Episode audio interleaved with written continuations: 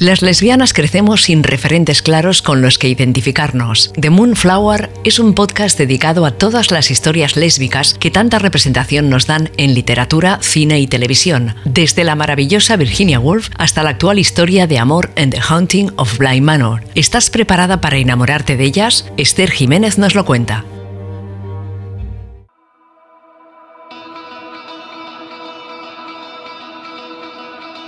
Buenos días, buenas tardes, buenas noches. ¿Qué tal? ¿Cómo estamos? Seguro que genial. Yo hoy vengo a hablaros de una película que me ha salvado las tormentas que me he comido viajando por el norte, que no han sido pocas, ¿eh? Han sido tres tormentas. No veas cómo está Europa ahora, ¿eh? Esta película se llama Anne Plus o Anne Más en español y la podéis encontrar en Netflix. Gracias Netflix por tanto, de verdad. Esta película es súper reciente, ya que se estrenó en 2021 y en este episodio os voy a contar por qué me ha parecido interesante. Empezando por lo técnico, Anne Plus es una película holandesa dirigida por la joven Valerie Bistrux. Creo que el hecho de que esta señora tenga 28 años es clave, ya que está retratando su generación en esta película. En cuanto a las actrices, tenemos a Hannah Van Vliet haciendo de Anne, la protagonista. En mi opinión, esta chica me parece súper natural y orgánica, pero bueno, para gustos los colores. También tenemos a Juman Fatal haciendo de Sara, su novia, a Eileen Van Gils y a Jade Oliver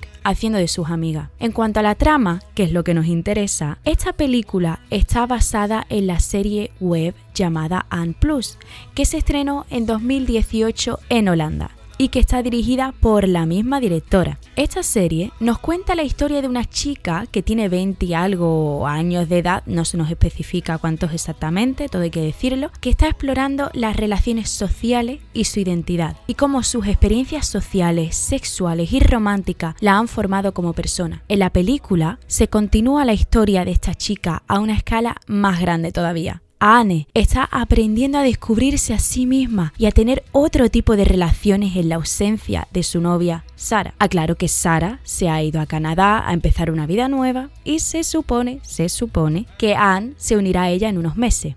Veremos a ver. Me parece súper interesante como hasta que su novia no se va a Canadá, Anne no se llega a plantear si de verdad quiere mudarse a este país o no y si de verdad quiere dejar su vida en Holanda. Se da cuenta de que está perdidísima y bueno, empieza a reconstruir su vida. Yo creo que esto pasa cuando tu relación se convierte en tu mundo entero y no te paras a pensar en qué quieres tú realmente. Pues bueno, esta chica por fin se plantea qué quiere hacer y qué no quiere hacer, evidentemente. De este modo, Anne necesita no estar en una relación para poderse encontrar a sí misma y aprender a comunicar lo que siente. Esta historia me recuerda muchísimo a la de Carol y Therese en la película Carol, que por cierto podéis encontrar el episodio de esta película en el podcast, porque una, un personaje, es el que lidera al otro personaje, y no es hasta que Therese está separada de Carol que crece y construye su personalidad. Lo mismo le pasa a esta chica, hasta que no tiene un poco de espacio con su novia, Anne no se plantea quién es y qué quiere con su vida. Cuidado que no estoy diciendo que una se tenga que separar de su novia, eh, novio o novie, eh, para poder ser ella misma, sino que a veces, pues bueno, es bueno un poco de espacio para replantearse las cosas. Centrándonos en Anne, creo que uno de los principales temas de esta película es la búsqueda de la identidad, en este caso, dentro del mundo queer. Nuestra protagonista viaja sin tener que irse hasta Canadá, lo hace en su país, en Holanda, ya que allí vive un viaje iniciático, un viaje en su interior. Al final, aunque no tiene ni idea de quién es, acaba aceptándolo y comenzando su búsqueda para construir su personalidad. Creo que uno de los personajes que nos introduce esta película es clave para que Anne explore su sexualidad. Este es Lu, a quien conoce en un bar LGBT y con quien empieza a tener una especie de relación. Aclaro que Anne no le está poniendo los cuernos a Sara, porque las dos abrieron la relación antes de que Sara se fuese a,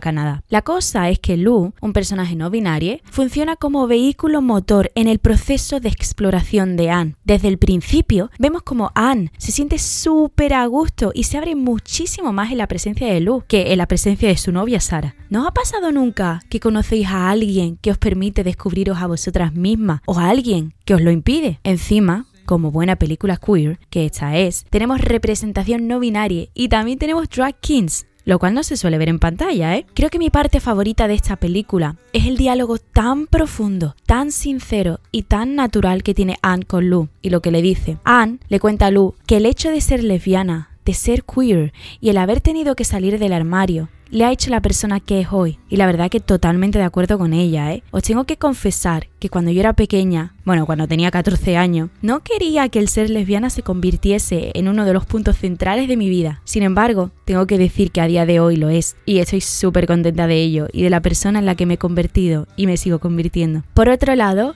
eh, me gusta esta película porque cuando se nos presenta el conflicto, la relación romántica entre Anne y Sara, yo creo que no está del lado de la una ni de la otra, sino que nos permite empatizar con cada una de ellas. De hecho, se nos presentan dos maneras muy diferentes de gestionar las cosas. Primero tenemos una chica que sabe lo que quiere, se lo dice a su pareja, y como ve que esta dice que sí y no se da cuenta de que esta a lo mejor no quiere, pues esta es Sara. Y luego tenemos a otra chica que dice que sí a todo, pero que realmente está sufriendo muchísimo por dentro y no sabe cómo comunicarlo, ni se siente cómoda para hacerlo con su pareja. Me parece interesante como Anne le dice a Sara que es su culpa el que ella no se comunique, porque no la está escuchando de verdad, ni le importa mucho su opinión. Y como Sara le reprocha a Anne que esa no es adivina y que si no le dice cómo se siente, ¿cómo se va a dar cuenta? La verdad es que estoy de acuerdo con ambos lados y creo que al final ambas tienen algo de culpa y ambas, al haberse dado cuenta de esto, intentarán crecer y hacer las cosas mejor. A esto llegamos, yo creo, a la enseñanza que nos propone la película sobre las relaciones de hoy en día, y es que la comunicación es base en una relación. Se nos hace un planteamiento de lo importante que es compartir y sobre todo saber qué quiere cada uno en una relación. A todo esto, me gustan mucho los diálogos de esta película porque me parecen muy reales y muy parecidos a los que se tienen en una relación. Con relación me refiero a tanto romántica como amistosa, ¿eh? Y aquí quiero hablaros sobre el tema de los amigos. Siento que últimamente en todo el contenido que estoy viendo, ya sea películas o series, se nos presenta la amistad como zona de confort y una de las prioridades de cada personaje. La verdad que muy contenta con esto, ya que anteriormente se nos presentaba el amor romántico como algo que excluía a los amigos y como algo en lo que tienes que volcar tu vida entera. Y